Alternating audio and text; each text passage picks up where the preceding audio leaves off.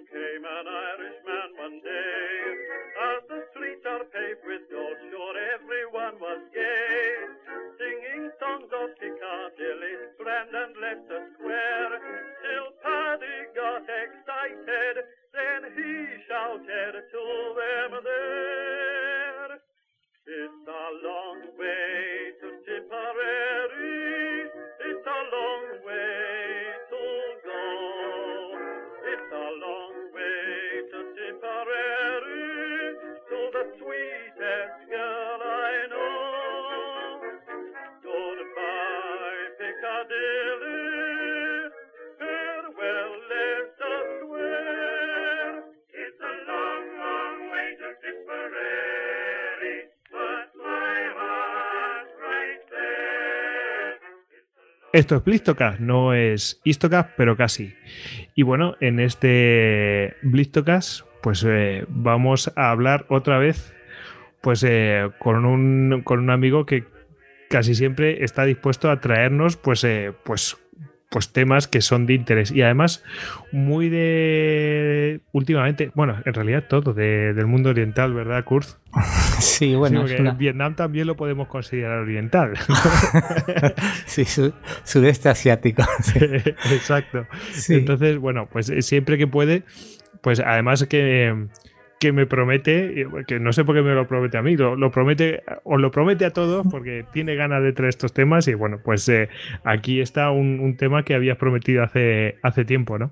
Sí, mm, lamentablemente mi vida es muy complicada y cuando hice el Blistocast, que algunos acordará sobre, sobre espadas japonesas, forja y, y demás, eh, cité de muy pasada el, el seppuku, el, el rito del, del suicidio o el suicidio ritual, que también solemos conocer como harakiri, y dije, bueno, pues si hay interés, eh, hago otro Blistocast y lo cuento. Eh, mi intención era hacerlo al poco tiempo porque sí hubo gente que lo pidió, pero bueno, han pasado ya más de un año y creo que dos, no quiero ni mirar. Pero bueno, soy un Nunca hombre de es pa- tarde cuando la dicha es buena. Es que- Sí, bueno, en el sepuco hay poca dicha, pero. pero sí, y soy un hombre de palabra, me puede costar poco o mucho, pero, pero cumplo con mis deudas, además en este caso con mucho gusto. Bueno, nosotros encantados que cumplas de esta manera con tu deuda, pero no haciéndote ese puco, por favor. No, no, no, no, no. Bueno, mm, pues eh, ¿por dónde empezamos? Mm, casi podríamos empezar por la propia palabra, ¿no? Sí, porque yo además en ese especial sobre, o ese blistocast sobre forja de espadas, comenté de pasar al lado del seppuku, dije que es lo que suele decir todo el mundo, porque es la forma más sencilla de pasar sobre el tema, que se le conoce tanto como seppuku y como harakiri, eh, y que aunque digamos eh, la palabra está compuesta por los dos mismos kanji, la diferencia de, de orden de estos dos kanji, uno correspondiente a vientre y otro a cortar, eh, hace un poco la diferencia mm, en que se llame de una forma u otra y que seppuku es en lectura japonesa, perdón, china, onyomi, y harakiri es en, en lectura eh, japonesa o kunyomi. Eh, esto es lo que suele contar todo el mundo porque para explicarlo un poco mejor y con detenimiento hay que hablar un poquito de tipos de escritura y sobre todo de, de lecturas. Y no es sencillo. De todas formas, yo creo que podría ser interesante y aún a riesgo de, de resultar quizás un poco confuso porque son temas ciertamente complicados, si te parece, intento explicar un poquito más en profundidad por qué es seppuku o por qué es harakiri. Me parece, me parece, me parece bien.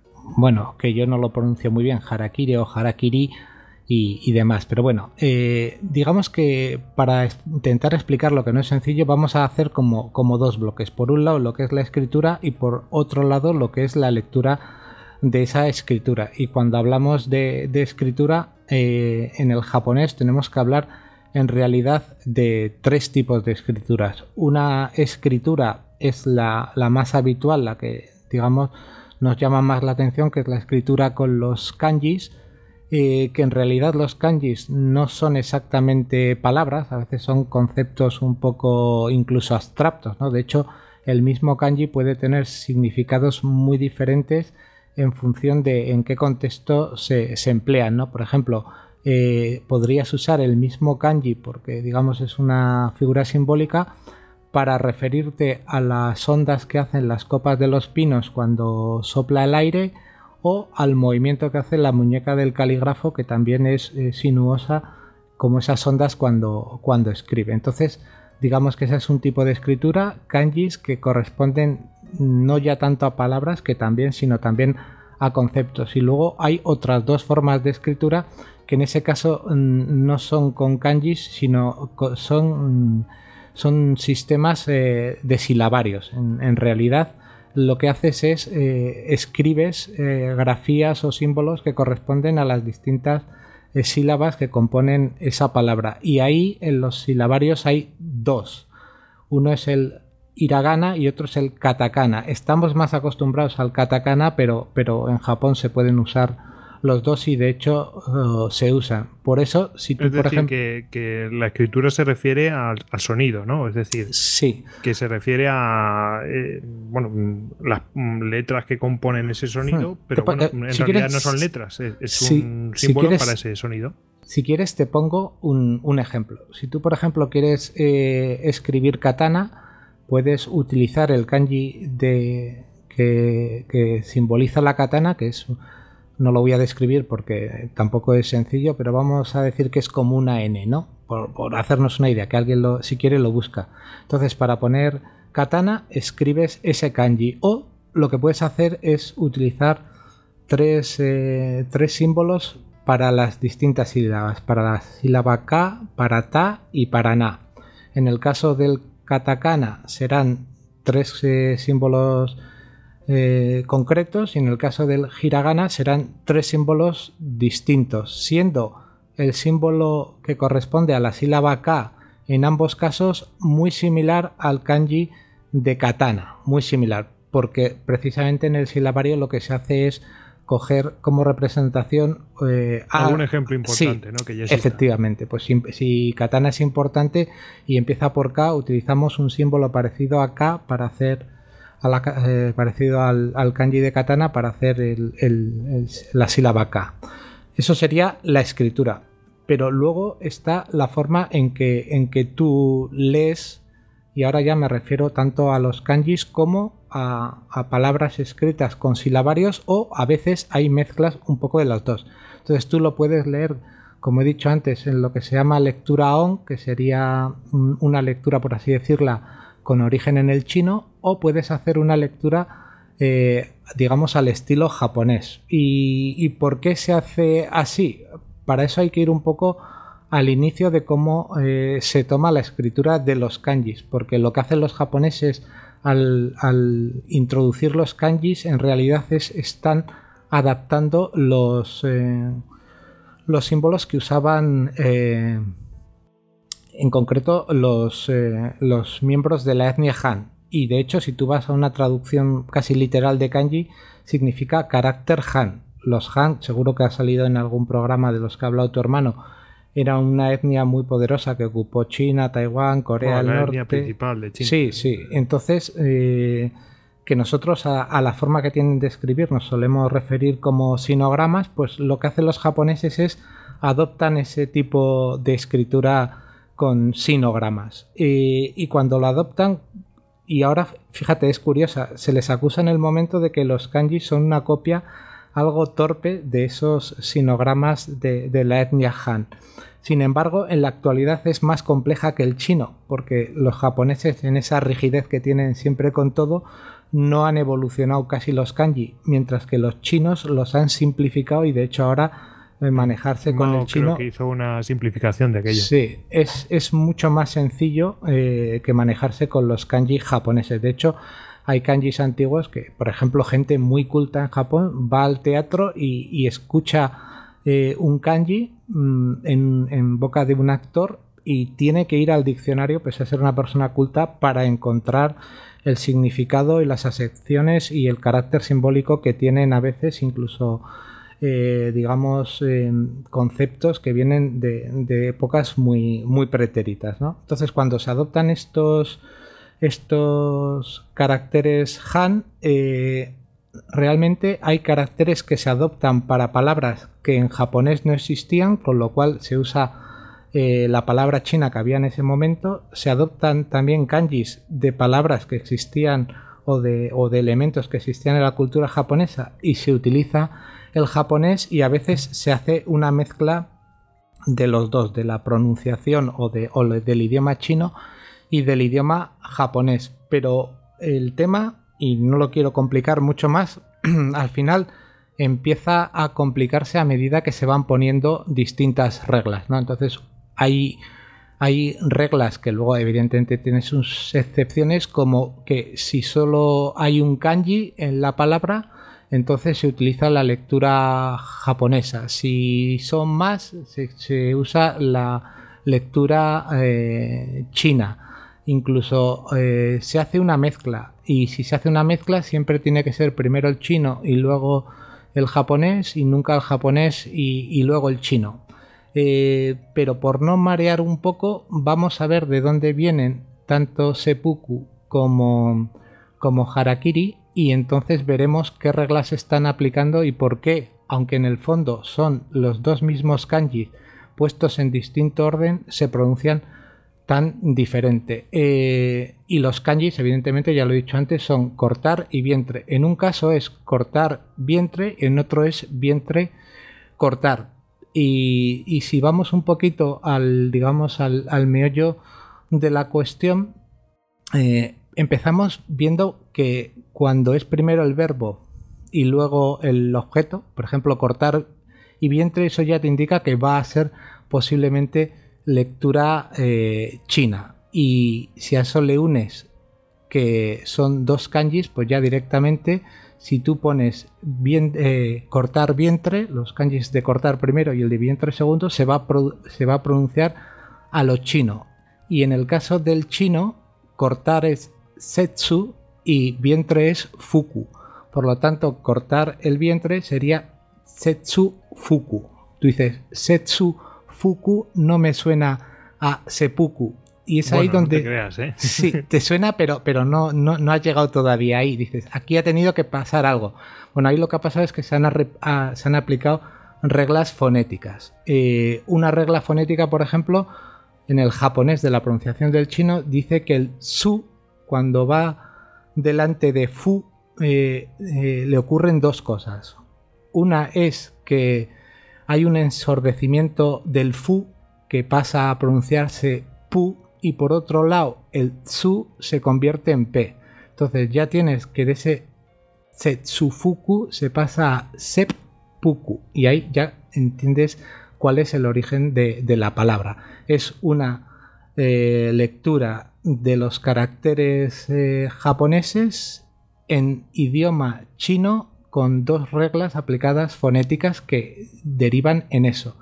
El tema del harakiri es distinto porque en realidad el harakiri es eh, prácticamente una frase en la que se mezcla tanto eh, kanjis como, algún carácter hiragana. De hecho, harakiri está casi todo el mundo eh, de acuerdo en que viene de hara o kiru. Dices, bueno, hara o kiru, que sería cortar el vientre, ¿cómo llego de hara o kiru a harakiri? Bueno, pues lo primero es que desaparece esa partícula. Entonces, al quitar el o ya tienes hara kiru. Y a partir de ahí, lo que ocurre es que para convertirla en sustantivo, eh, eh, la partícula se elimina y luego por otro lado la flexión ru se cambia por ri, eh, que es un poco la forma de la norma de los sustantivos de origen verbal en, japonés. Entonces ya tienes que ru se convierte en ri y por eso ya pasamos de hara o kiru a hara kiri, suprimiendo esa o y convirtiendo esa ru en, en ri. Y esa es la diferencia y no sé si ha quedado explicado si esto es muy farragoso, pero mira, me ha parecido que quizás conocer un poquito más de la escritura y la lectura japonesa podía ser interesante. Seguro que además hay mucho lingüista que, que todo eso le, encanta, vamos, o sea, que está diciendo, ostras, qué curiosa está esta forma o no, o ya, mira, eh, se aplica en esto, en esto, en esto, en esto. Bueno, eh, la verdad es que es un tema bastante curioso. Y bueno, el, que quiera, pues se puede adentrar más en, en todo este tipo de reglas que, que al final molan, ¿no? De todas formas, lo vemos muy complicado y nosotros no sabemos lo que tenemos aquí en España. no, y si, si me oye algún lingüista, pues, pues luego me afeará la conducta porque reglas como la geminación y alguna cosa más que se aplica, pues me la he saltado para no ser, no ser muy, muy, digamos, difícil de entender, que no es sencillo. ¿eh? De hecho, mm. he tenido que, que hablar con un con un español que estudia el idioma allí para que me, me dé algunas claves y no es sencillo. Creo que lo he explicado correctamente, pero bueno, tendrán que ser los oyentes los que me digan si, si he tenido fuerza explicativa o les he liado más. En cualquier caso, eso, la, base principal eh, es la que he dicho al principio. Eh, según se lea, usando eh, las palabras chinas o las japonesas y las reglas de fonéticas correspondientes, o tenemos eh, seppuku o tenemos harakiri. Generalmente se suele entender como, digamos, más culto, culto seppuku, por eso de que siempre los japoneses, todo lo que es chino, le dan como un poco de, prestigio, ¿no? Mm. Extra, ¿no? Es esa un poco como yo, siempre lo comparo como, como nuestro latín, ¿no? Es decir, sí, sí. donde le viene pues eh, los ideogramas, ¿no? Bueno, mm. pues ya sabes, viene de mm. allí, en fin, pues es, es más antiguo. Pero bueno, has hecho una simplificación que yo la he entendido y es una simplificación que, bueno, eh, viene bien, ¿no? Ah, hemos hecho como mago en esto. bueno.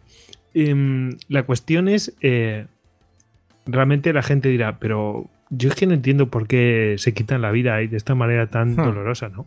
¿Qué sentido, no? ¿Qué, sentido tiene? Sí, bueno, en realidad el seppuku forma parte como, como casi todo cuando hablamos de, los samuráis del busido, ¿no? O, del camino del guerrero, si lo quieres traducir, ¿no? Que es, que es un código de conducta muy, muy, pero que muy severo que le eh, exigía muchísimas cosas. Exigía lealtad, exigía desprendimiento, por supuesto un comportamiento muy honorable desde que, desde que naces hasta, hasta que mueres. De hecho, hay lemas muy famosos del busido eh, que indican que hay que estar preparado para la muerte, que, empiezan diciendo cosas tan duras como cuando nacemos eh, morimos. ¿no? O sea, digamos que es casi un destino la muerte necesario para, el samurái que debe afrontar sin ningún tipo de, problemas. ¿no? Eh, ese código que hemos dicho, el busido, pues como le pasa ahora al idioma, tiene su origen también en el camino del caballo y, el arco, que es el Kubano-Michi, que era una recopilación de conceptos precisamente chinos, que se desarrolla sobre todo en el periodo de paz de la era Tokugawa. Esa era que también llaman periodo Edo, que va del 603 al 868, que es un periodo con mucha paz, donde digamos se, asientan todas las tradiciones, todos los ritos y donde hay mucha literatura y también yo diría mucha fantasía que luego en Occidente hemos, hemos comprado, ¿no? Pues bien, en ese camino del caballo, luego pasado al busido, encontramos que sobre todo eh, se siguen principios eh, confucionistas. Y, en esos principios se establecen cinco, mm, digamos, relaciones básicas eh, según esta filosofía. Y esas cinco relaciones además regulan todo lo que es la vida social de, las personas y esas relaciones son la que existe y casi siempre es de un superior a un inferior entre soberanos y súbditos, la que existe entre padres e hijos, la que existe entre maridos y esposas. Ya sé que esto suena muy machista y heteropatriarcal, pero era así en la época feudal. Era su sociedad. Era su sociedad. La que hay entre hermanos mayores y hermanos menores, que también es de predominio de unos sobre otros, y la de los amigos, que esa ya es más eh, equilibrada. Bueno, dentro de todas estas relaciones, las de soberano y súbdito estaban muy, muy estudiadas y de hecho es lo que hace que surja toda esa jerarquía feudal del daimyo, el shogun, el samurái de alta clase, el de baja clase, el campesinado y demás, ¿no? Y, una forma de regular estas relaciones era el seppuku en el sentido de que el seppuku lo que te permitía era evitar el deshonor en el que podías haber incurrido con una acción. Eh, esto es en origen, luego ya eh, con el tiempo, y lo veremos un poquito más adelante, el seppuku ya se convierte en otra cosa y se convierte también casi en una pena capital, dado que el shogun te podía, o tu señor te podía ordenar que te suicidases con el seppuku y el emperador también lo, lo podía hacer, ¿no? Entonces en ese sentido es prácticamente una pena capital, pero cuando no era así, cuando era una forma de evitar el deshonor, pues, pues, eh, ¿cuál era el sentido? El sentido, y ahí está un poco, digamos, eh, relacionado con cómo se ve el mundo en Japón, que es distinto a cómo lo vemos, por ejemplo, en España, ¿no? Porque nosotros, por ejemplo, si hacemos referencia al, valor y a otros atributos, digamos que simbólicamente los eh, colocamos en los testículos, ¿no? Decimos, no tienes huevos para hacer esto, eh, me sobran huevos para esto y tal. Es una cuestión pues, cultural. Para los japoneses no son los testículos, sino es el estómago. Para los ingleses, en algunos aspectos, sí, sí. Para los eh, ingleses... No glories. sí, exacto. Entonces, ¿cuál es el sentido? Digamos cultural. Es eh, mm, cuando uno es honesto, cuando uno es honorable, cuando uno está en paz con todo, lo que tiene es eh, las tripas eh, claras y sin mal olor. O sea, no hay heces en los estentinos y todo es como, como limpio. ¿no? Entonces, ¿cuál es una forma de demostrarte a ti que yo soy eh, honorable aunque mis actos puedan parecer que soy todo lo contrario? Pues mostrándote mis tripas. Entonces, el desentrañamiento y la evisceración tiene ese sentido, es decir, saco las tripas y dices, veis, aquí están mis tripas, están limpias, soy una persona de honor. Evidentemente eso es lo que subyace en el sentido de la práctica. Luego, evidentemente, con el tiempo se convierte más casi en una práctica eh, que lo que mm, reconoce o evidencia es el valor y la capacidad de sufrimiento del que, del que lleva esta práctica, porque la práctica es muy dolorosa. Que en realidad, que, o sea, que ya no nos vamos al origen de, mira, mira cómo te, limpias tengo las tripas. No, es como ya se reconoce el acto y punto. en plan de, eh, ya limpia su honor porque ha hecho este acto y, y chimpún. No tanto demostrar que tiene las tripas limpias. Efectivamente. Pero, pero ese, digamos, es el, el sentido eh, nuclear del asunto y mm, cultural. originario. Eh, originario, sí. Y, de hecho, em, cuando tú practicas esto, automáticamente mm, dejas de ser visto eh, como alguien carente de honor para, digamos, casi todo lo contrario, ser visto como una persona honorable y, y una persona con muchos arrestos. El hecho de que sea el vientre no es una cuestión tampoco baladí, ¿no?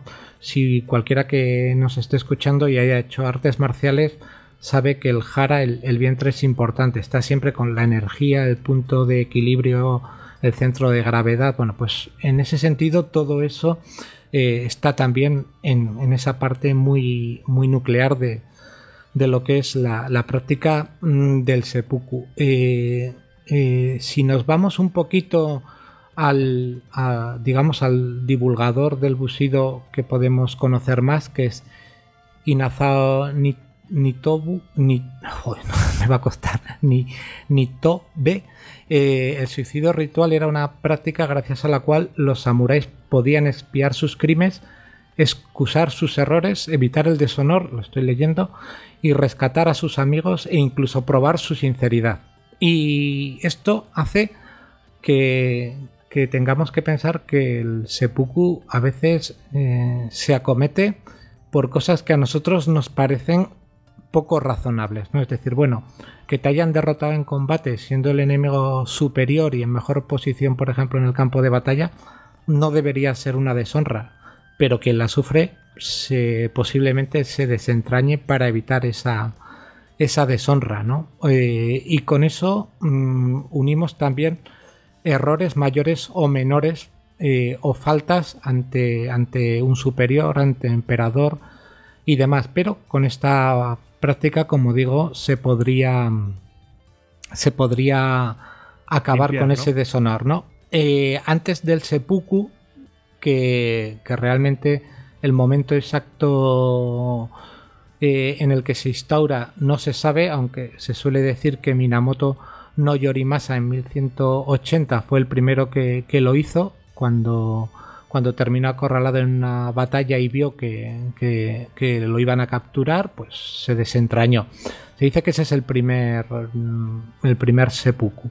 Mm, no creo que sea así, pero bueno, mm, forma parte de la leyenda de este personaje, además, que es, que es muy importante en la historia de Japón y lo dejaremos así. Pero antes, se sabe que antes del seppuku había otras formas de quitarse la vida eh, para, digamos, eh, evitar el deshonor. Y esas eran, eh, si tú las ves, quizás te puedan parecer más suaves que el seppuku, pero también tienen lo suyo, ¿no? Había una práctica que era... A ver, a ver, susto muerte.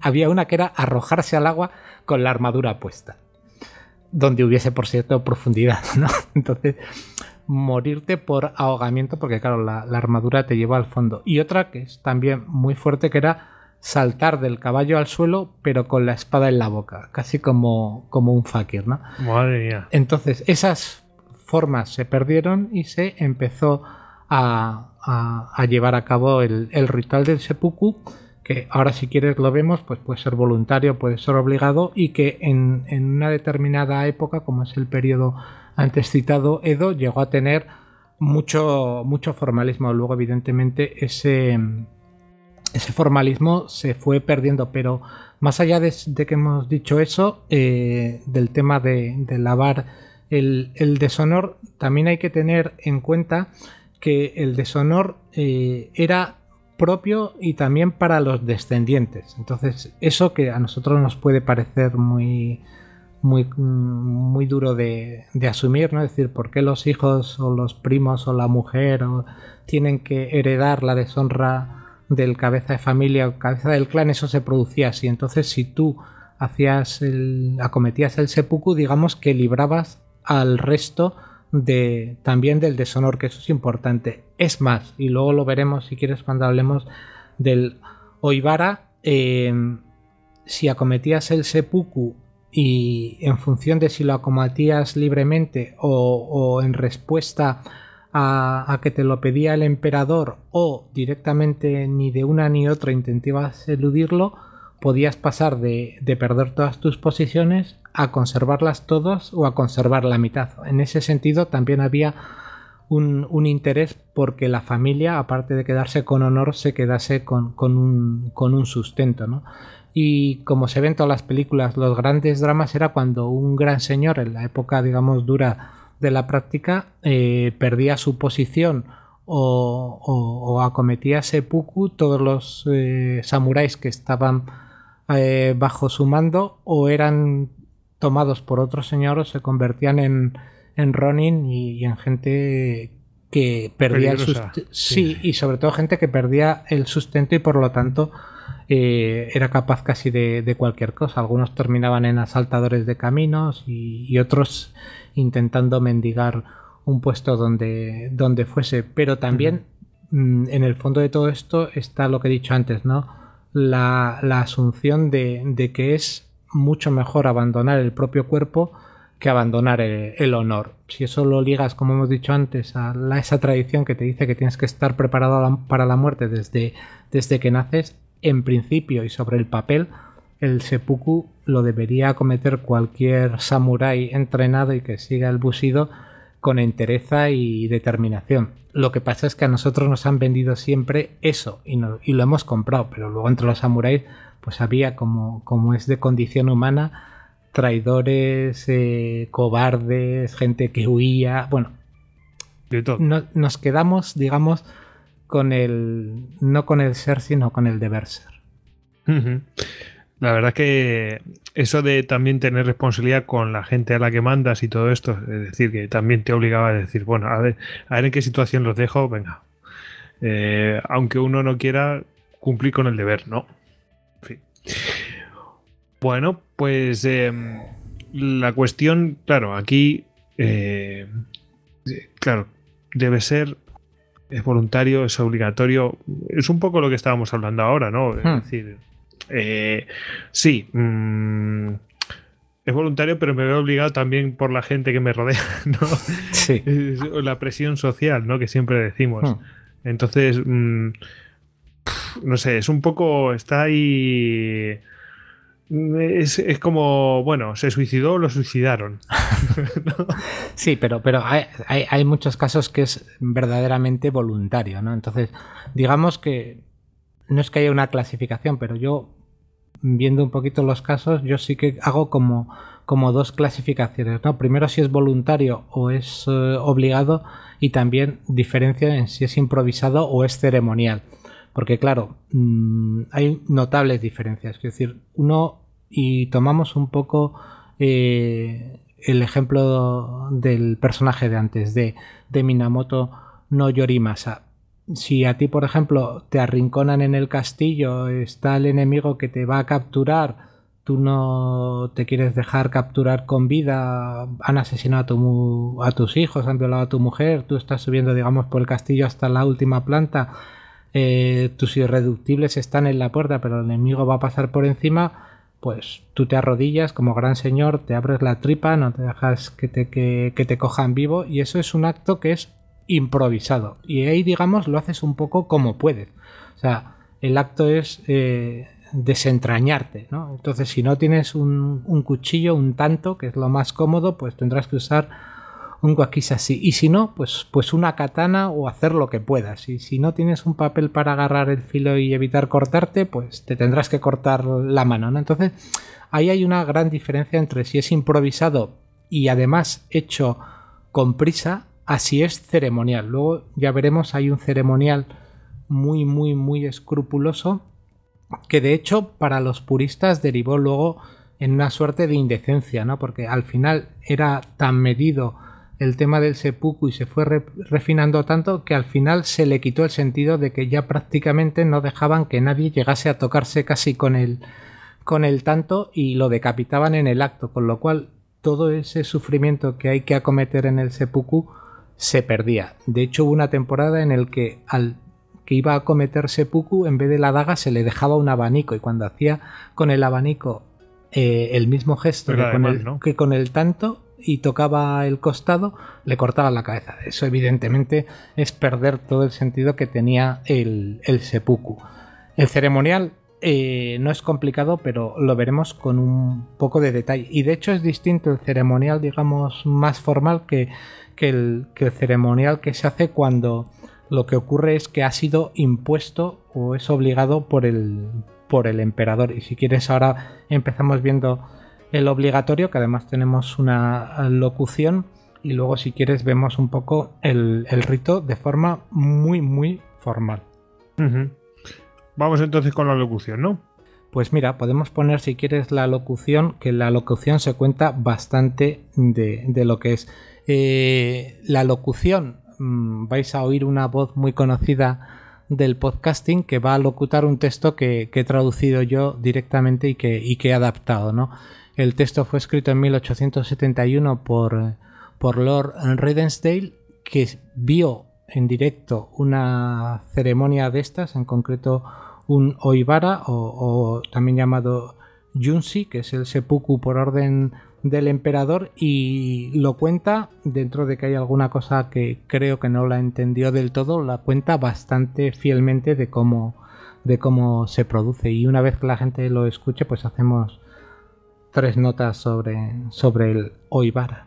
Pero mola que, que también la, la, visión ¿no? de, de alguien sí. que no entiende las cosas. ¿no? Sí, pero, pero refleja bastante bien el procedimiento, ¿no? Y, y algunos de los.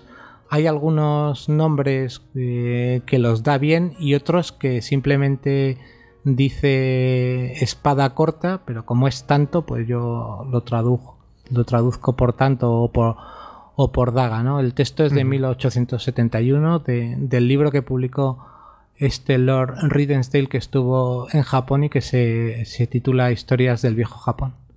Bueno, pues vamos con la locución.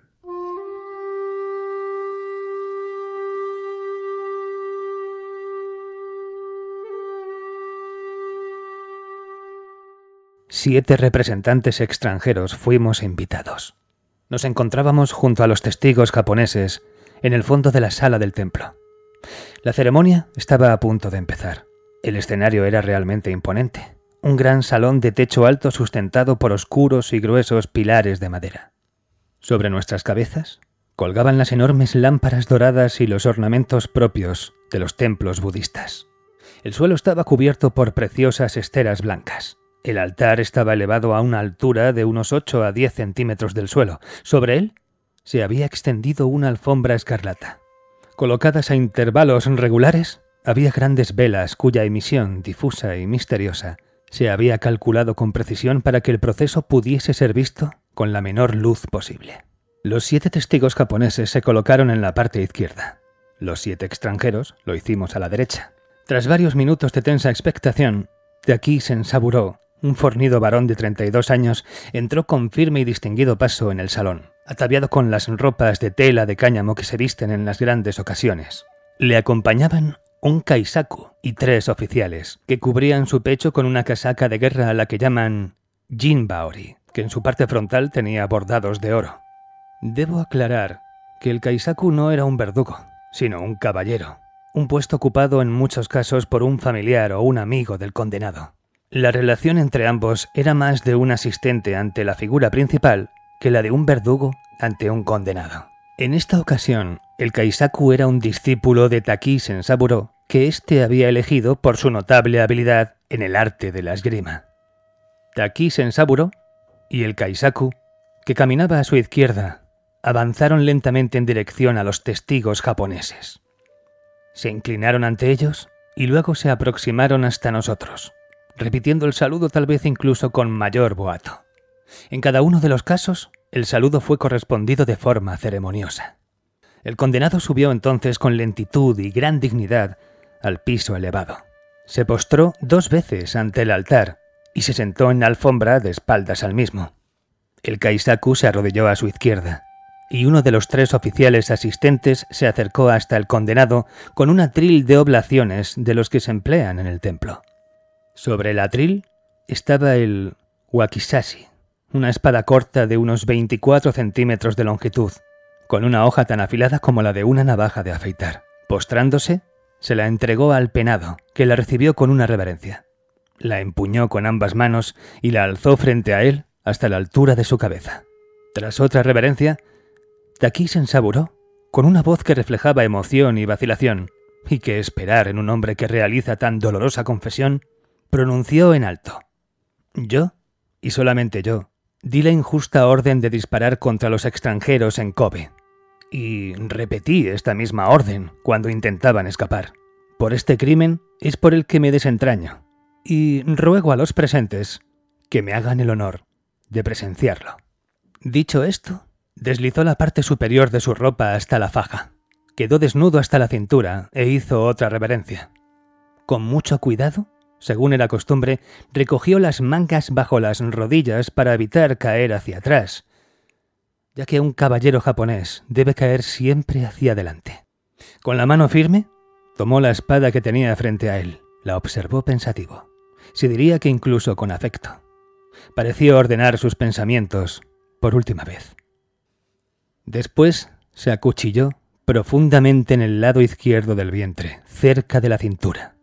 Llevó luego la daga hasta el lado derecho y girándola hacia la herida, efectuó un leve corte hacia arriba. Durante esa operación, angustiosamente dolorosa, no movió un solo músculo de la cara, y solo cuando extrajo la daga y se inclinó hacia adelante, extendiendo el cuello, una expresión de sufrimiento se dibujó en su rostro. Sin embargo, no emitió un solo lamento. En ese mismo momento el Kaisaku, que había estado arrodillado a su lado observando con atención, se puso en pie de un salto. En un segundo, alzó su sable y lo bajó con la velocidad de un relámpago. La caída del cuerpo muerto fue pesada y estrepitosa porque la cabeza había sido separada de un solo golpe. Se produjo un silencio sobrecogedor, interrumpido únicamente por el horrendo ruido que hacía la sangre al salir a borbotones del cuerpo inerte que teníamos frente a nosotros. Hacía tan solo unos instantes había sido un hombre valiente y caballeroso. Ahora yacía decapitado. El Kaisaku ejecutó una pronunciada inclinación, limpió su sable con la hoja de papel preparada a tal efecto y bajó de la tarima. La daga manchada de sangre, prueba de la sangrienta ejecución, fue retirada solemnemente. Los dos representantes del Mikado dejaron sus sitios, se dirigieron hasta nosotros. Nos pidieron que diésemos testimonio de que la sentencia de muerte de Taki Sensaburo había sido fielmente cumplida. En cuanto lo hicimos, la ceremonia concluyó. Salimos del templo en el más absoluto de los silencios.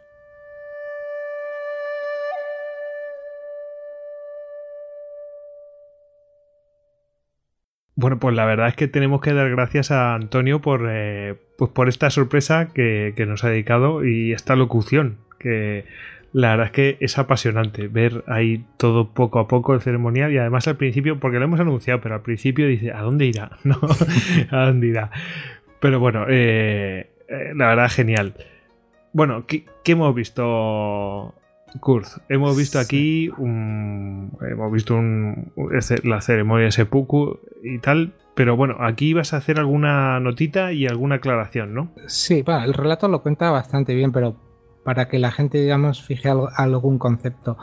En el Oibara es el emperador el que, el que, digamos, ordena el seppuku generalmente pues porque se ha cometido una falta grave. En el caso de la locución pues ya hemos visto cuál es la falta, ¿no? Entonces en ese, ese comunicado que mandaba el emperador iba eh, pues eh, las indicaciones para que cometiese seppuku, le daba un plazo y, le mandaba también una, un tanto, un cuchillo eh, o daga si lo quieres llamar así, pero el nombre en japonés es tanto que que generalmente era, mm, digamos, mm, de, como con mucho valor eh, mm, y un elemento muy rico, muy, muy adornado, pues, pues eh, con, con, textos impresos en la hoja, generalmente sin mango ni nada, solo, solo la hoja con, con lo que iría encamado dentro de la empuñadura y bueno, mm, era como... Sí, lo que sería la espiga, ¿no? Sí,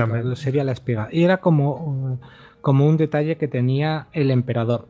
Eh, si el que había cometido la falta antes de que llegase ese comunicado se había se había se había sacado las tripas, se había cometido seppuku, eh, el honor estaba restablecido y sus descendientes se quedaban con todas sus posesiones, porque se entendía que había sido tan honorable que no había hecho falta que el emperador le dijese tienes que cometer seppuku, que en el fondo... que había sido de motu propio, vamos, de, de, su propia voluntad y de buena voluntad. Sí, que como ves aquí, el seppuku en realidad es una pena capital. Si lo que ocurría es que llegaba el comunicado, digamos que ya vas tarde. Entonces, en el Eso te iba a decir, ¿qué pasaba si, recibías el comunicado?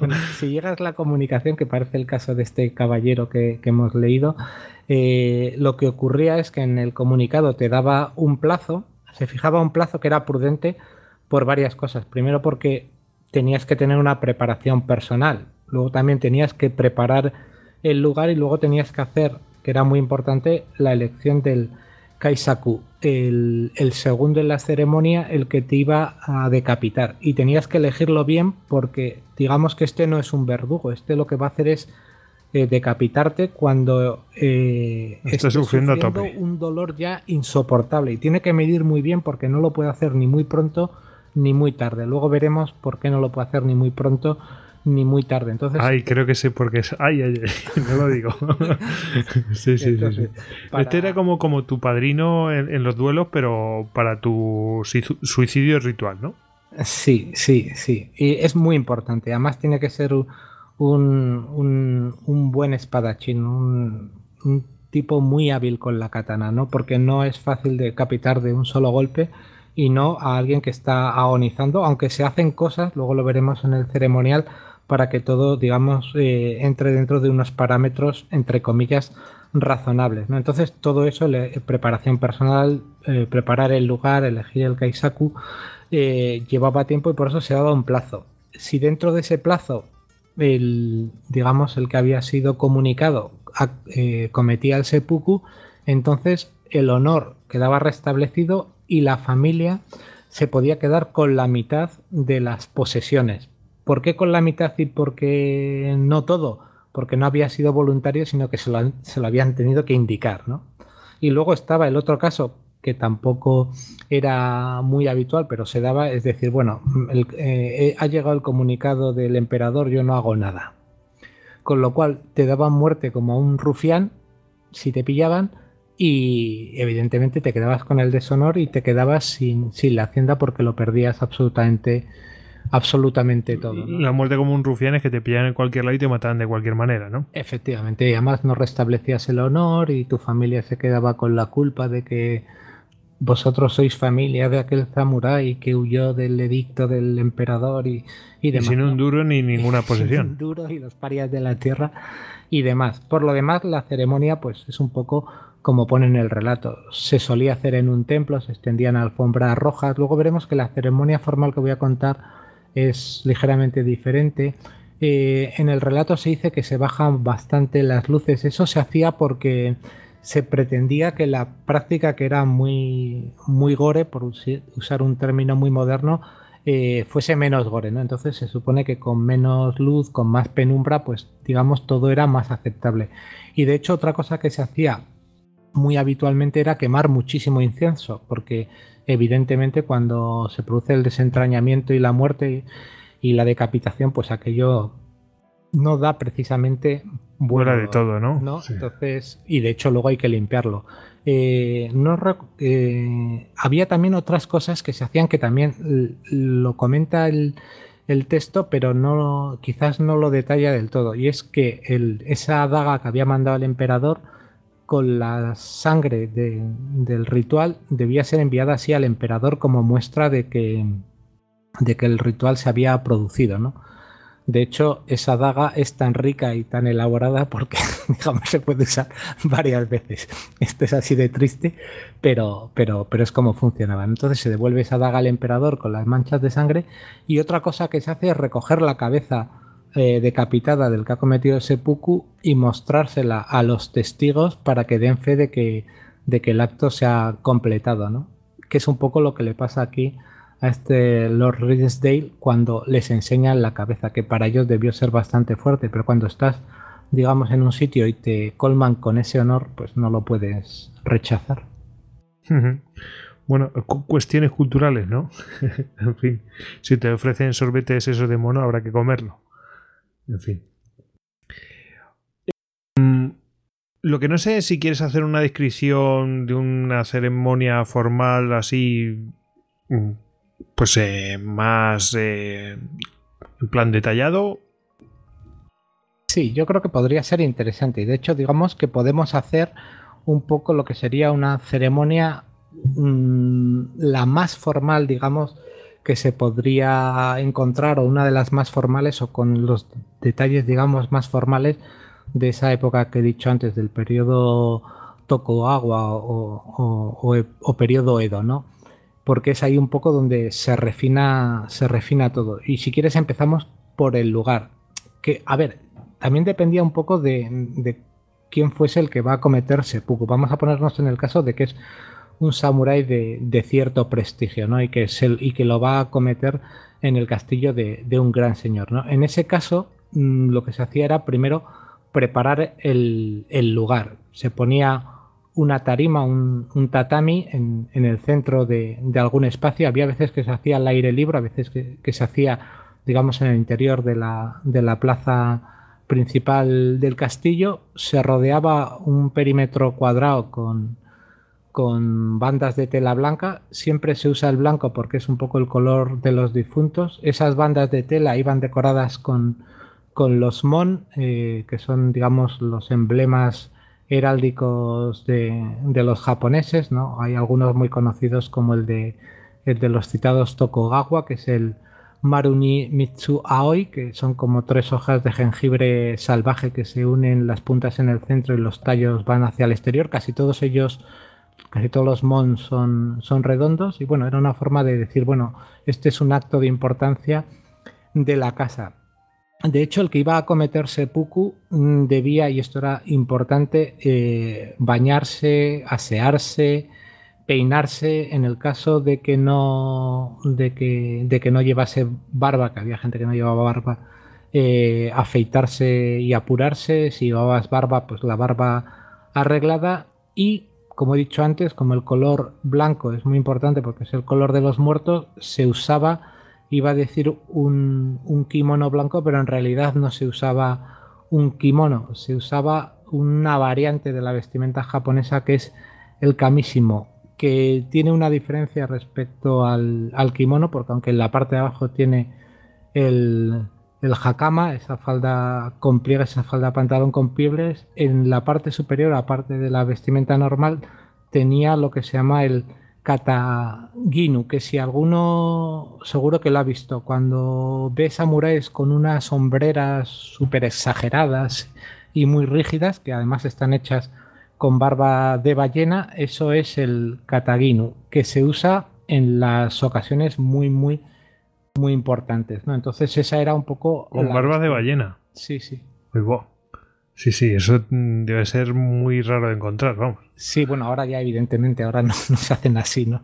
De hecho, creo que si alguno lo pillasen, pues se le caería el pelo, dentro de que, como sabemos, los japoneses de la ballena lo aprovechan todo y es un animal que, cazan todo lo que pueden porque para ellos en cuanto a remedios y, un montón de cosas es un animal muy, muy importante.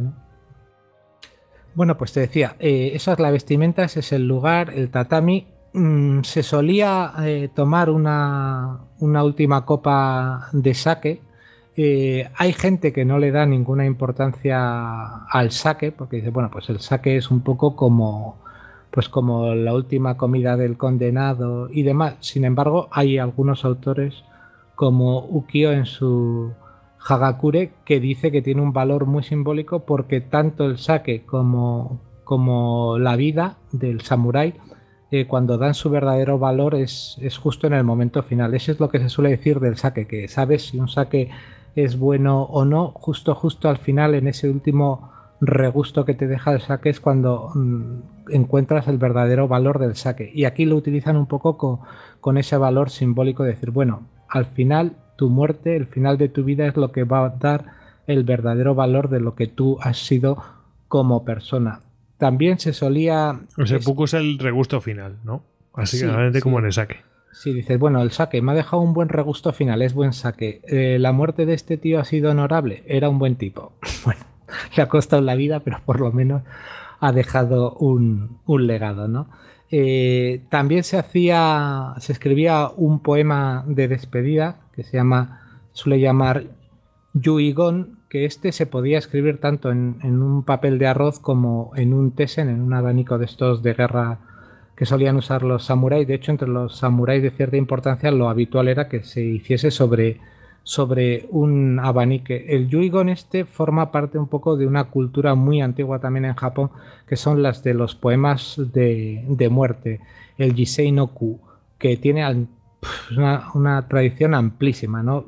que además viene del zen, de maestros que en su lecho de muerte pues escribían ese último poema, que se suponía que era una despedida y a la vez un resumen de cómo habían vivido y de lo que enfrentaban en la muerte. Pero sobre eso también hay, digamos, discrepancias, ¿no? Hay autores que piensan que, y te estoy hablando de autores clásicos, que piensan que, el poema de despedida, ese poema de muerte, no tiene ningún valor. De hecho, hay maestros que en sus manuales lo dicen así. La muerte es la muerte y punto final, no hay nada más. De hecho, hay toda una tradición de lo que se llama el, gran silencio, ¿no? que, es gente que dice que bueno, en ese último momento lo único que tiene sentido es, es un silencio, un vacío. De hecho, eso también dentro de lo que es la, cultura zen eh, tiene todo su sentido. De hecho, se ponen eh, ejemplos de distintos maestros zen que optaron por ese, por ese silencio final. De hecho, se cuenta la historia, por ejemplo, del maestro, del maestro Shisui, que todos sus alumnos, como lo veían que iba a morir en cualquier momento, pues estaba en su lecho agonizante, le estaban pidiendo, maestro, por favor, su última lección, háganos el resumen de toda de todo lo que importa en la vida, y este mm, pidió un, pincel y una hoja, hizo un círculo y expiró. El círculo que en, que en la cultura y en, la, y en toda la filosofía zen es el símbolo del vacío, como diciéndoles, bueno, lo importante es la nada. que no sé como mensaje cómo se quedaron los pobres hombres. Sin embargo, dentro de la otra corriente también hay gente que piensa que, estos poemas de muerte eh, son mm, en algunos casos líricamente muy hermosos y que además son un testamento vital de quien, de quien los hace. ¿no? De hecho, mm, si nos fijamos, por ejemplo, en Yukio Mishima, el, poeta japonés que en 1970, ya muy fuera de, tiempo, acomete el seppuku cuando esta práctica pues prácticamente llevaba 100 años eh, abolida, eh, su poema de despedida es un poema que realmente tiene una belleza lírica para los japoneses eh, inmensa y además tiene, digamos, un resumen perfecto de por qué muere y por qué hace lo que hace. Que el, incidente de Yukio Mishima es muy interesante, es muy complejo. Mm, si a alguno le interesa la vida de Yukio Mishima o, su muerte, todo el incidente que le llevó a cometer seppuku, pues yo en su momento hice para Visiones de la Antigüedad un texto que locutó Miguel Ángel Maca y si alguien lo quiere buscar, eh, ahí se detalla muy bien todo ese incidente y se explica un poco cuál es la vida de Mishima y su predilección por la muerte y, su sentido, ¿no? de, todas formas, eh, dices incidente, ¿no? Y a mí es que me, me da escalofríos el tema. Es decir, tienes eh, una concatenación de problemas y de repente, ¡pum!, terminas así. Bueno, a ver, no es cuestión de hablar ahora de, de Mishima, pero Mishima es una persona muy compleja. De hecho, eh, él siente toda su vida que ha fallado al emperador porque este, por ejemplo, eh, mintió para librarse de ser kamikaze. Entonces, luego todo lo que hace en su vida es prácticamente mm, intentar resarcir esa pérdida de honor por haber eh, fallado al emperador. El emperador que como a otros alumnos brillantes de su curso le había regalado un reloj cuando, cuando se graduó. ¿no? Entonces, Mishima tuvo siempre digamos, esa deuda. Esa espinita, ¿no? Sí, estuvo toda la vida buscando la muerte. Si alguien quiere buscar ese capítulo, eh, no voy a pecar de, inmodesto, pero se repasa bastante bien la figura de Yuki Mishima y se intenta explicar su, psicología, que es, que es compleja. Afortunadamente tenemos un libro del profesor Vallejo Nájera, que es Yuki Mishima y, el, placer de morir, y, en ese libro hace un, como, como, como eh, como digamos profesional también en cierta forma de la psicología y la psiquiatría, de la compleja vida y personalidad de, de Mishima. Pero por ejemplo en ese poema, Mishima, eh, como digo, aparte de ser líricamente hermoso, da un testamento vital, pero además lo hace de una forma muy retorcida, porque estamos hablando de un poeta que domina muy bien la lengua japonesa. Entonces, a un profano, incluso a alguien normal en Japón, le costaba entender el sentido tras las palabras de Mishima, porque tenemos que entender que sobre todo en los poemas eh, japoneses se utilizan a veces palabras que tienen significados simbólicos que solo se conocen si se tiene una cultura muy profunda. ¿no? Pongo eh, dos ejemplos rápidos de términos que utiliza Mishima en este poema que, tienes que tener una cultura eh, basta para, entenderlos. ¿no? Por ejemplo, cuando utiliza la palabra chiru, casi todo el mundo lo traduce por caída, porque además está relacionado con las hojas del cerebro y entonces casi todo el mundo traduce eh, no quiero que los pétalos caigan. Pero en realidad chiru es, eh, es siempre como, digamos, resultado simbólico muerte. Entonces, cuando se habla de caída, hay que hablar en realidad de muerte. Y por ejemplo, no usa eh, Sakura, que sería la palabra habitual para, hablar de la flor del cerezo, sino que utiliza Hana, que es una palabra que no solo siempre significa mm, flor de cerezo en concreto, sino que además eh, tiene un sentido muy amplio que es el de muerte como destino inevitable y en pleno apogeo vital, que es precisamente lo que le pasa a Mishima. Mishima muere como destino inevitable porque no lo podía evitar, él mismo lo quería así y además lo hace en pleno apogeo vital cuanto digamos él físicamente es y para él el cuerpo era muy importante, estaba en plenitud. Bueno, entonces todo, todo eso hace que, por ejemplo, en el caso de Mishima, ese poema de muerte sí tenga sentido. Y si tú traduces literalmente su poema, eh, podrías decir que lo que está diciendo es no quiero que los pétalos caigan, pero el viento nocturno se llevará las flores que pierden sus pétalos antes que a los hombres y al mundo. Pero un experto te lo traducirá como no quiero morir, pero las masas me fuerzan a un sacrificio inevitable en mi apogeo vital y debo morir antes de que muera Japón. Entonces, ese sería un ejemplo contrario al del vacío, alguien que sí tiene algo que decir en su poema de despedida. Además, es lo que tú decías, eh, necesitas una trayectoria cultural, es decir, un haber hecho un recorrido cultural para entender todo esto. Es decir, no, no, lo que dice en un bagaje, ¿no? Tener en la mochila ya haber leído ciertas cosas para entender lo que quiere decir. Efectivamente, de hecho, cuando lo hablé con, con mi contacto en Japón, este lo estuvo debatiendo con, con sus alumnos, todos japoneses, allí. Y entre ellos, eh, pues al final la conversación quedó con, digamos, los que tenían mayor bagaje cultural.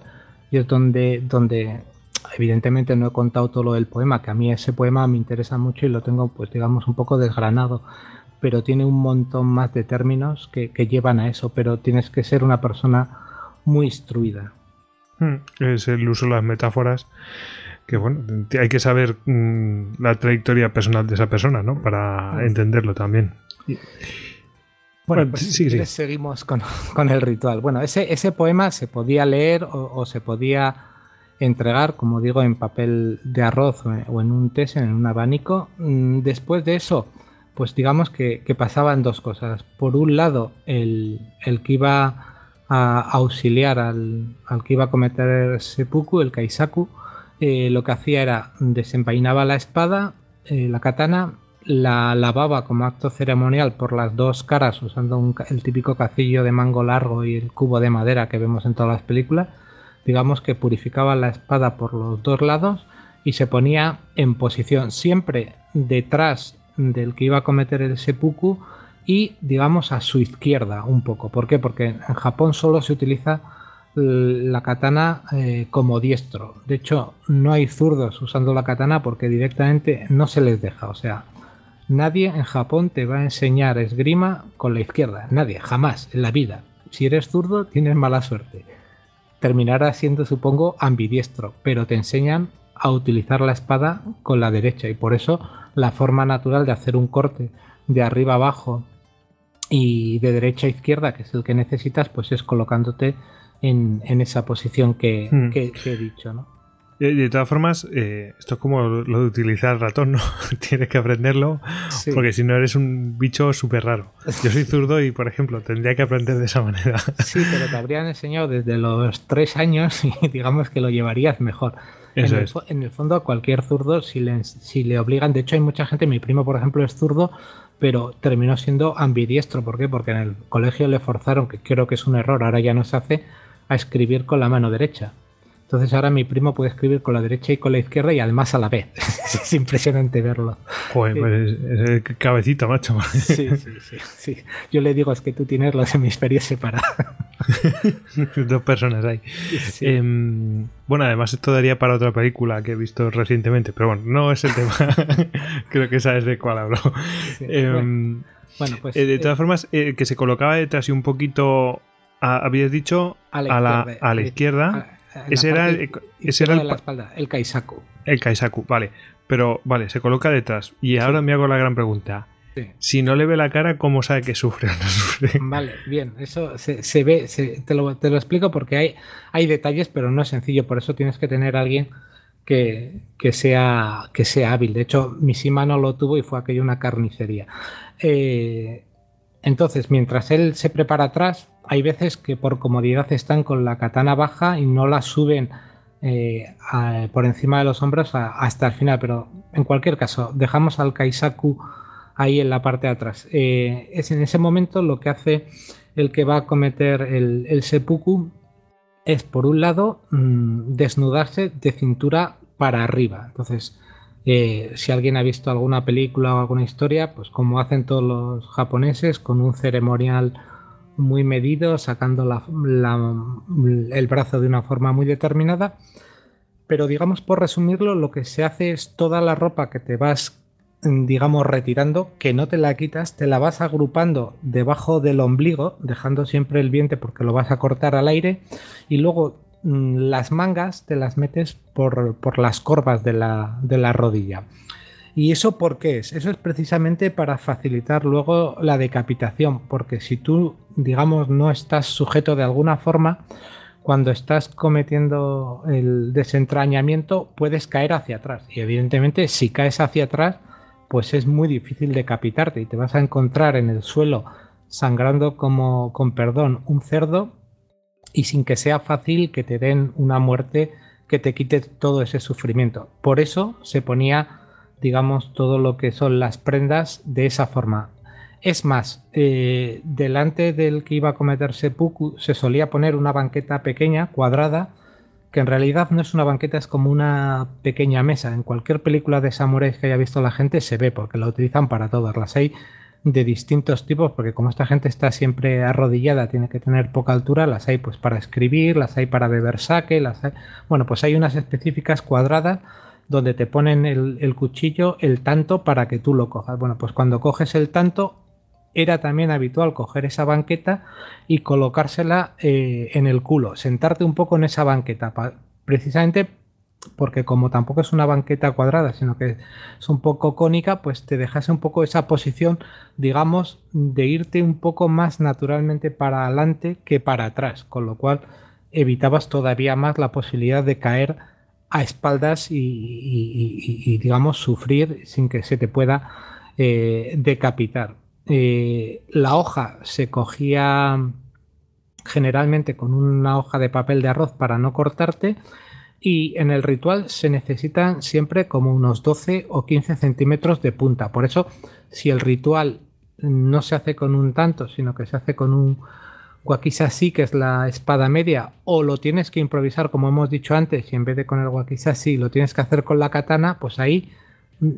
aunque es más incómodo, que sea más largo no importa porque lo que necesitas es 15, como digo, de 12 a 15 centímetros. Entonces ahí lo que tendrías que hacer sería coger a esa altura.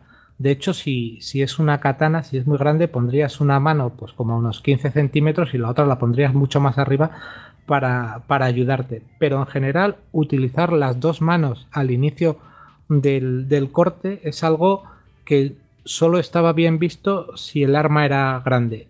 Si ibas a usar un tanto, se entendía que el, corte lo deberías hacer con una mano o deberías procurar hacerlo con, una sola mano. Evidentemente, como hemos dicho antes, con la, con la mano derecha. Evidentemente, como ocurre casi siempre que hacen algo los japoneses, si coges la daga, pues tienes que hacer el típico ceremonial de la cojo con dos manos, la levanto por encima de la frente, bueno, pues todo eso.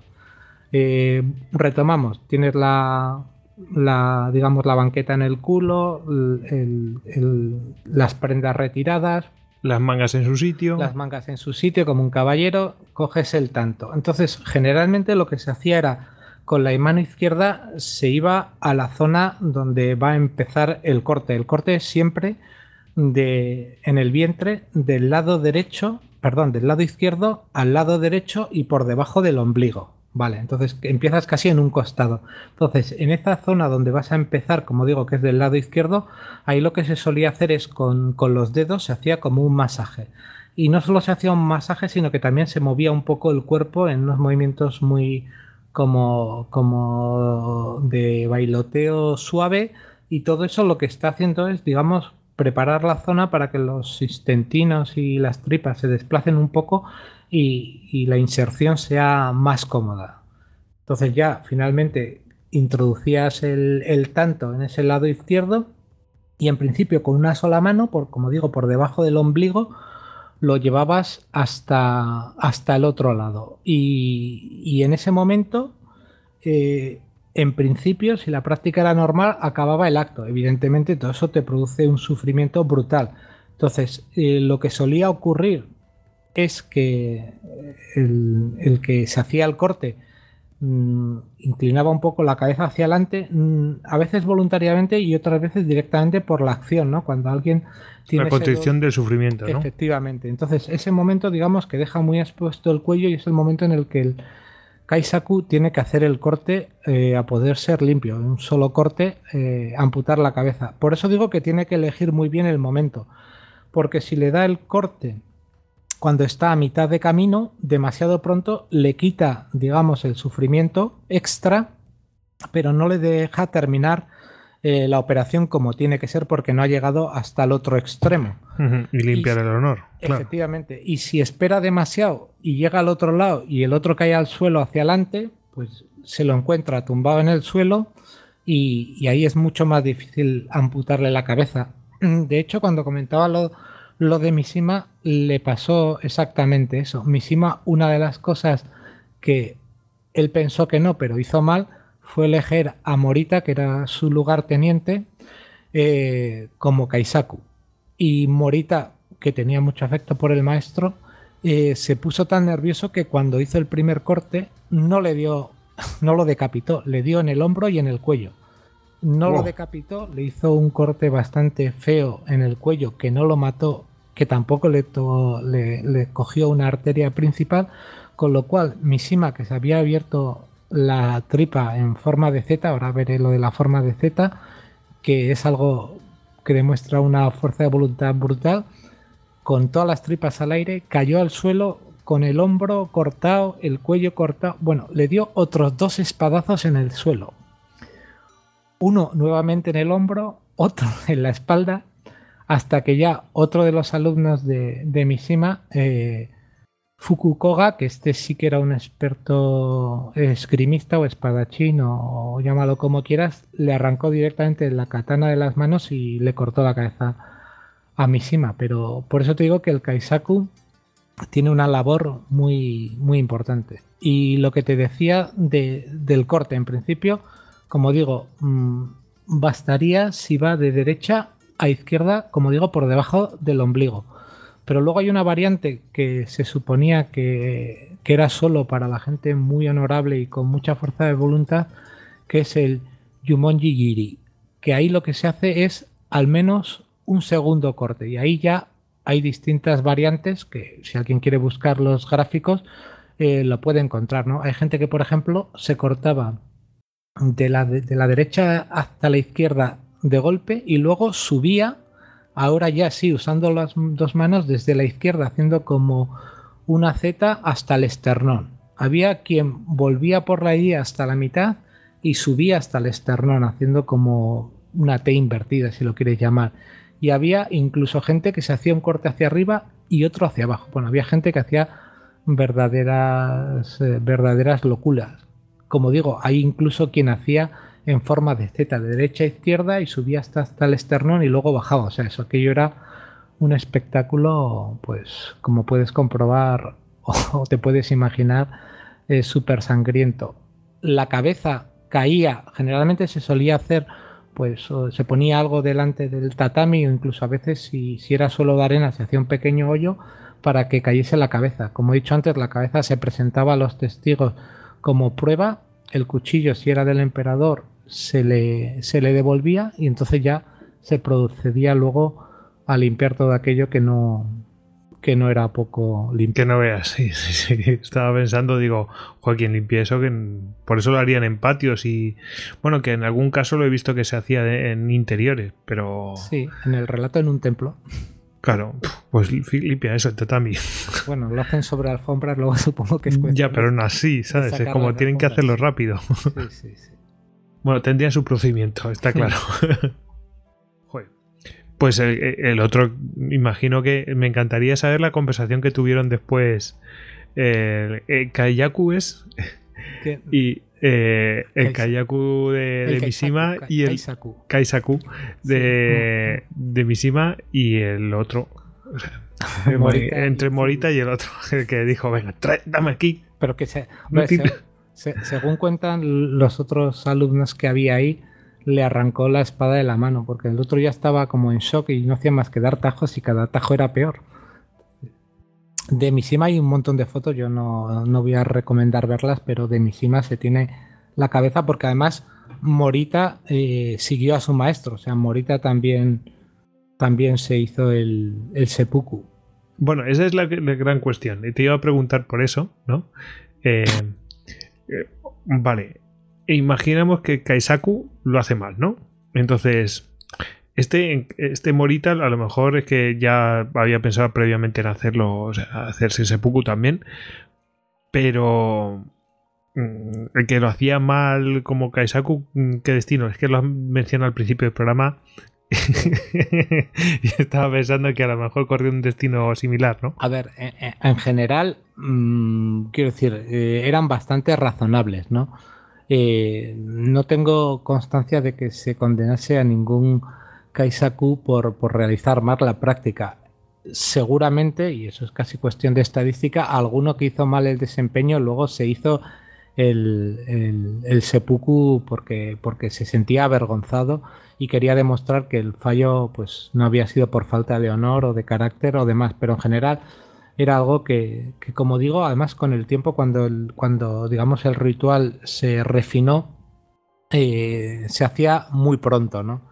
Entonces, si lo hacías muy pronto, perdía sentido, pero era algo, como digo, como te conté antes con lo del abanico, pues ya era un momento en el que, digamos, el corte para cualquiera que tuviese cierta habilidad con la espada era incluso sencillo, ¿no? Era más complicado cuando, cuando tenías a alguien que te decía, oye, mira, voy a hacer un Yumonji Giri me voy a cortar en, L o en Z. Pues tú, yo, yo entiendo que para el Kaisaku era, era un marrón, ¿no? Porque ¿va, ¿va, a llegar? ¿No va a llegar? ¿En qué momento tengo que decir no llega? Voy a cortarle la cabeza. Si espero mucho se me va a caer. Bueno, no era sencillo. En cualquier caso, y por eso es importante lo de la vestimenta, la banqueta y tal, eh, caer hacia atrás prácticamente no se daban casos, era casi imposible, y caer hacia adelante eh, tampoco era habitual. En el caso de Mishima sí, pero por ejemplo, porque Mishima eh, iba con un uniforme militar al uso, ¿no? Entonces, digamos que no tenía esos apoyos para que el cuerpo, eh, cuando, digamos, desfallece quien hace el seppuku, se quede en una posición, digamos, desvencijada, pero, pero sentado, ¿no? Que la posición más natural es la de que se te estira el cuello mientras bajas la cabeza, con lo cual deja un corte bastante sencillo. Sencillo, entre comillas. Bueno, pues em, lo que pasa es que, claro, aquí lo que uno se pregunta, yo veo que solamente hacen seppuku los hombres. ¿Qué pasa aquí? las mujeres no tenían deshonor y cosas de estas. Sí, a ver, las mujeres, porque había mujeres, esto quiero que quede claro que también... A ver las ailas, ¿eh? Sí, no, mujeres que seguían el, el busido, de hecho es muy conocido. Hay armas que no voy a decir que sean de mujer porque no son de mujer, pero hay armas a las que, digamos, para las mujeres iban muy bien y que se les enseñaba a usarlas, ¿no? La naginata, por ejemplo, que es una especie de lanza que termina en una espada, eso era muy normal que las mujeres de los samuráis eh, fuesen duchas en, su uso. ¿Por qué? Porque pues, que había veces samuráis que vivían fuera del castillo que, cuando estaban en el castillo, fuera en la guerra o lo que sea, sus mujeres podían ser asaltadas, ¿no? Entonces, si venían tres maleantes, pues podía salir una mujer de samurái con una naginata y, hacer rodajas de, de malhechor, o sea, así de claro. Pero evidentemente también las asaltaban, también tenían problemas y las que seguían el busido hacían una práctica de suicidio ritual que esa ya es distinta, se llama Jigai y ahí lo que se hace es directamente con un, con un cuchillo, con un tanto, eh, se hace un corte en el cuello y, se secciona la arteria carótida, con lo cual la muerte es mm, bastante rápida y la puede hacer la mujer sin asistencia de, nadie. ¿no? Mm, esas hojas, eh, que esas dagas que se solían usar eran dagas de doble filo que se llaman uh, Quicken y previamente lo que hacían las mujeres era atarse las con cuerdas los tobillos y a veces incluso las rodillas. ¿Por qué?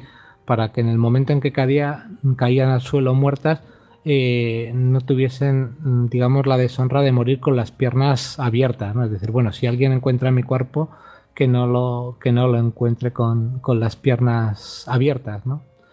En fin, pues como vemos, Mm, ahora suena todo eso muy mal, pero, pero en su momento pues tenía todo el sentido, ¿no? Ese de preservar, digamos, la elegancia. Si alguien ve a las mujeres japonesas moverse, pues es siempre muy contenida, las piernas muy juntas, movimientos muy pausados, todo, todo muy fino, ¿no? Eh, para, para una mujer japonesa la idea de, de verse desvencijada en el suelo y, abierta de piernas, pues es, es, digamos, una pesadilla. Bueno, todo, tiene su sentido, ¿no? Aquí vemos que es todo muy medido.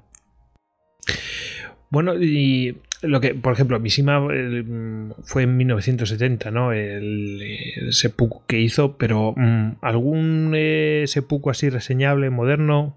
Porque ahora cogen y hacen así, se, hacen la genuflexión máxima y, piden perdón y bueno, se quitan la vida de otra manera, no sé, ¿sigue habiendo? A ver, el seppuku va entrando poco a poco eh, en desuso y hay un momento que directamente se prohíbe de forma oficial. En Japón está oficialmente prohibido desde 1873, que no quiere decir que no haya habido seppukus porque es evidente que los ha habido, pero ya son muy contados, ¿no? Algunos casos, digamos, que son muy notables, que se conocen mucho eh, en Japón, ¿no? Por ejemplo, varios militares se quitaron la vida cometiendo seppuku en 1895. Como ves, todavía había pasado poco de la prohibición y esos eh, se quitaron la vida como protesta a la devolución que hizo de terreno conquistado a China Japón. Eso les pareció un deshonor y aunque digamos que ellos no tenían nada que ver, pues varios de varios militares se quitaron la vida así. Es también muy conocido ya unos años más tarde, en 1912, el caso del general Nogi, que tanto él como su mujer eh, se cometieron seppuku en el caso de él, Jigai en el caso de ella, cuando, cuando murió el emperador Meiji, Meiji Teno, en ese año, porque además él había sido su, educador, le tenía mucho afecto, bueno, tenía todavía ese concepto antiguo de que tienes que seguir a tu señor y, lo hizo así. Y luego está, como hemos dicho, el de en 1970, el de Yukio Mishima, que es muy que es muy, muy, muy famoso en, Japón por todo lo que significaba él como personaje público, como gran literato y por todo lo que fue el incidente, que, realmente el que no conozca el incidente le animo a escuchar ese audio que comentaba antes porque, porque es muy importante.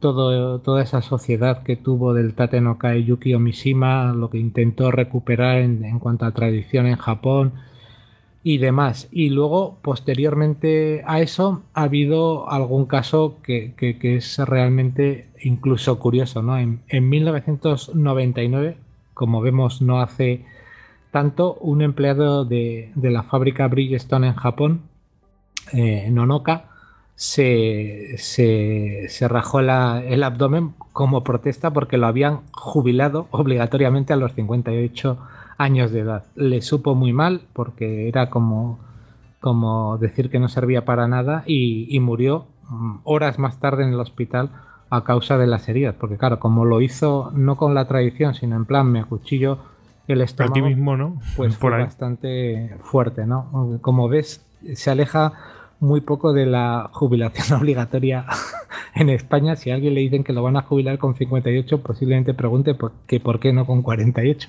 Pero bueno, en Japón se ve que se lo toman muy mal. Y hay algún accidental al que se le mete dentro de lo que son mm, los, eh, los harakiris o los seppuku, pero que a mí tampoco lo, veo tan claro. ¿no? Siempre se habla de, Emilio Salgari. Emilio Salgari, que si tú haces un repaso de su vida, dentro de que es un personaje de la literatura muy conocida, su vida es como para, para, para ir al baño y no echar gota, ¿no? O sea, muere arruinado, todos sus hijos además habían fallecido, tanto los dos hijos como las dos hijas, el que no se había suicidado se había muerto en un manicomio, la mujer está en un manicomio, la pequeña tenía tuberculosis, se murió de tuberculosis, bueno, o sea, era un desastre y además la familia tenía un, por lo menos, y por lo que parece por parte de la madre que también estuvo en un psiquiátrico, pues un, un desequilibrio mental grande todos los hijos, ¿no? Entonces después de todas esas eh, pérdidas, eh, Emilio Salgari lo que hizo fue, fue acuchillarse en, el vientre y se acuchilló muchas veces, pero además lo hizo muy mal porque tampoco tocó eh, elementos muy, muy vitales y le costó morir. Y se murió ahí solo el hombre, acuchillado lentamente.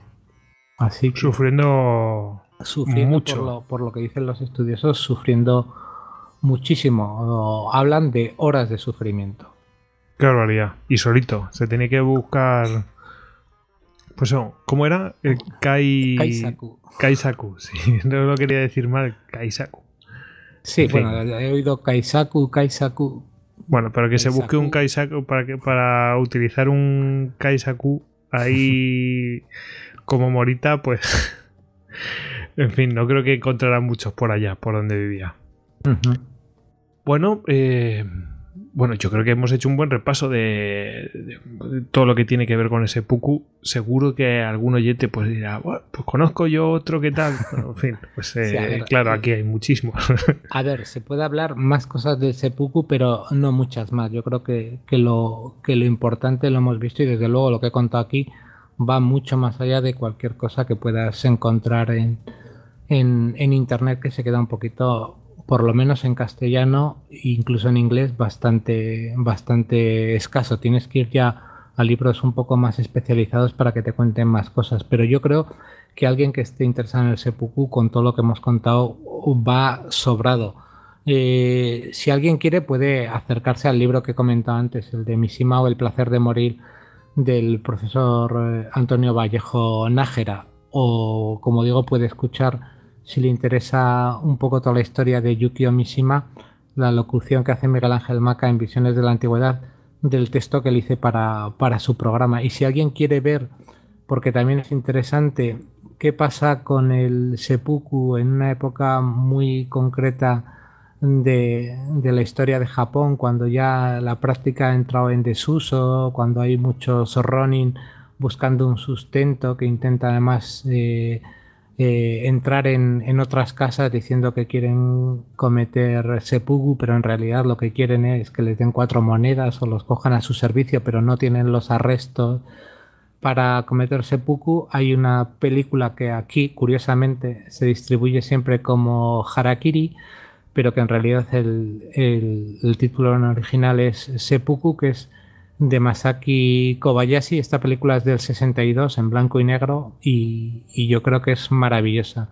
Además, la historia que cuenta tiene un par de giros y está perfectamente contada. Alguno conocerá quizás la versión más reciente que, que hizo Takeshi Miike en 2011, pero yo esa no la recomiendo porque, y alguno se me enfadará, Miike demuestra ser un auténtico eh, torpe, porque todo lo que tiene de bueno la historia que cuenta Kobayashi, en la forma en que la cuenta él, se pierde. O sea, se pierde. O sea, es como decir, has visto la película del 62 y lo que la hace brillante lo has quitado y lo has ordenado para que se quede una película absolutamente ordinaria. Yo vi una hace poquito, yo que sé, a lo mejor hace un año, no sé si es esa misma, bueno, pues eh, todo termina en un seppuku, hago spoiler, pero una japonesa que se hizo hace reciente, vamos, recientemente y la verdad es que es donde se refleja, donde yo he visto reflejado mejor eh, un seppuku, vamos, eh, con, todo ceremonial y tal. Es curioso porque creo que no ponían alfombra roja. Pero vamos, que me imagino que será un tema. lo- lo- creo que estaban además en una como en una plataforma blanca, ¿no? Y Sí, es como. sí, es, lo, es lo que te he dicho antes. Las alfombras rojas solían usarse en los templos y en interior cuando... Y en exterior lo otro, ¿no? Sí, en el exterior solía ser una tarima cuadrada de, de tatami, un tatami de color claro, elevado unos 10 centímetros del, del suelo, cuadrado, y ahí estaba prácticamente solo, solo estaba el que iba a cometer el seppuku y su asistente. Pues, oye, pues genial. Eh, aquí lo dejamos porque de- después alguno se ha visto así como de estos improvisados, por ejemplo, en el de, creo que es en el eh, último Samurai, a- Hmm. uno de los generales se hace uno ahí improvisado con Sí. hasta donde pueden llegar con el ceremonial, ¿no? Pero Y, y si, por ejemplo, alguno recuerda la estupenda, a mí me parece genial. De hecho, a mí lo que me llamó el interés por los temas de Japón fue cuando vi la serie Shogun. Pues si alguno ha visto la serie Shogun, ahí hay, hay un samurái que es muy, muy divertido, que muy divertido, digamos que es el típico tío, pues bravucón y tal, chistoso y tal. Ahí se le ve cometer seppuku está bastante bien el ritual dentro de que es una película y tal y sí, hay la verdad es que hay seppukus en, en distintas películas. Hay también algunos documentales en las que se ven un poquito las prácticas simuladas y, y si alguien lo quiere, porque como es muy importante en la cultura japonesa hay mogollón de grabados, mogollón de ilustraciones.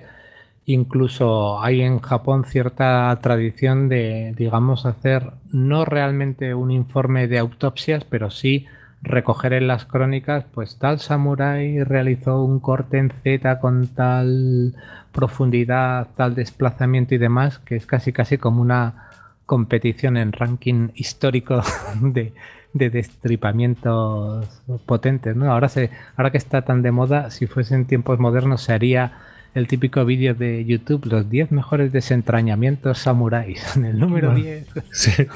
Tiempo a tiempo lo hará el canal de historia. en fin.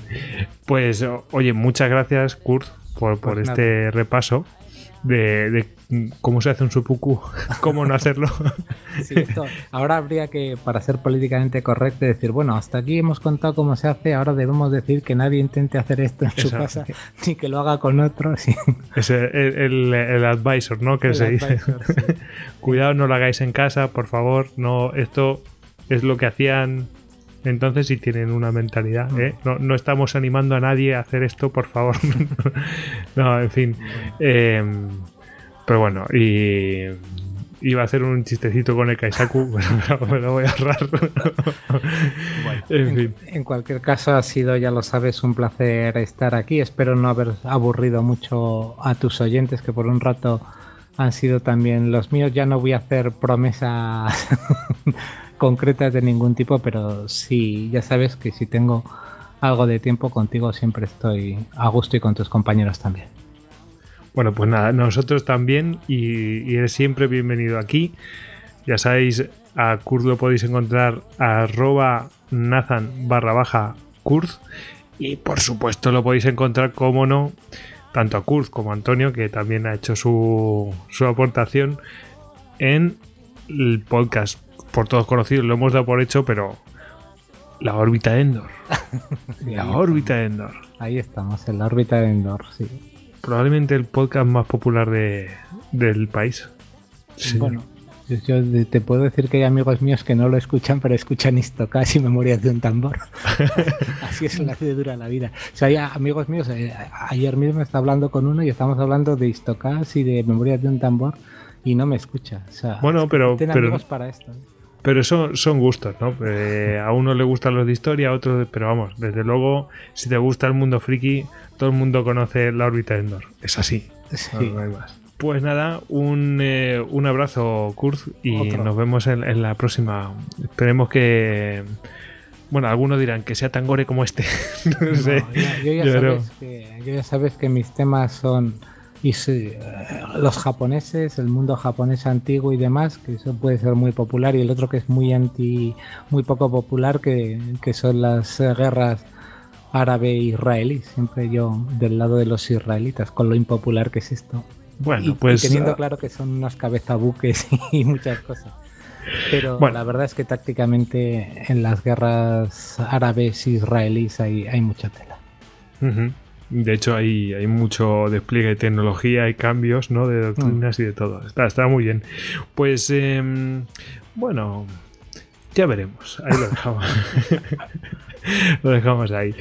bueno, un abrazo. Otro fuerte para ti y para los tuyos.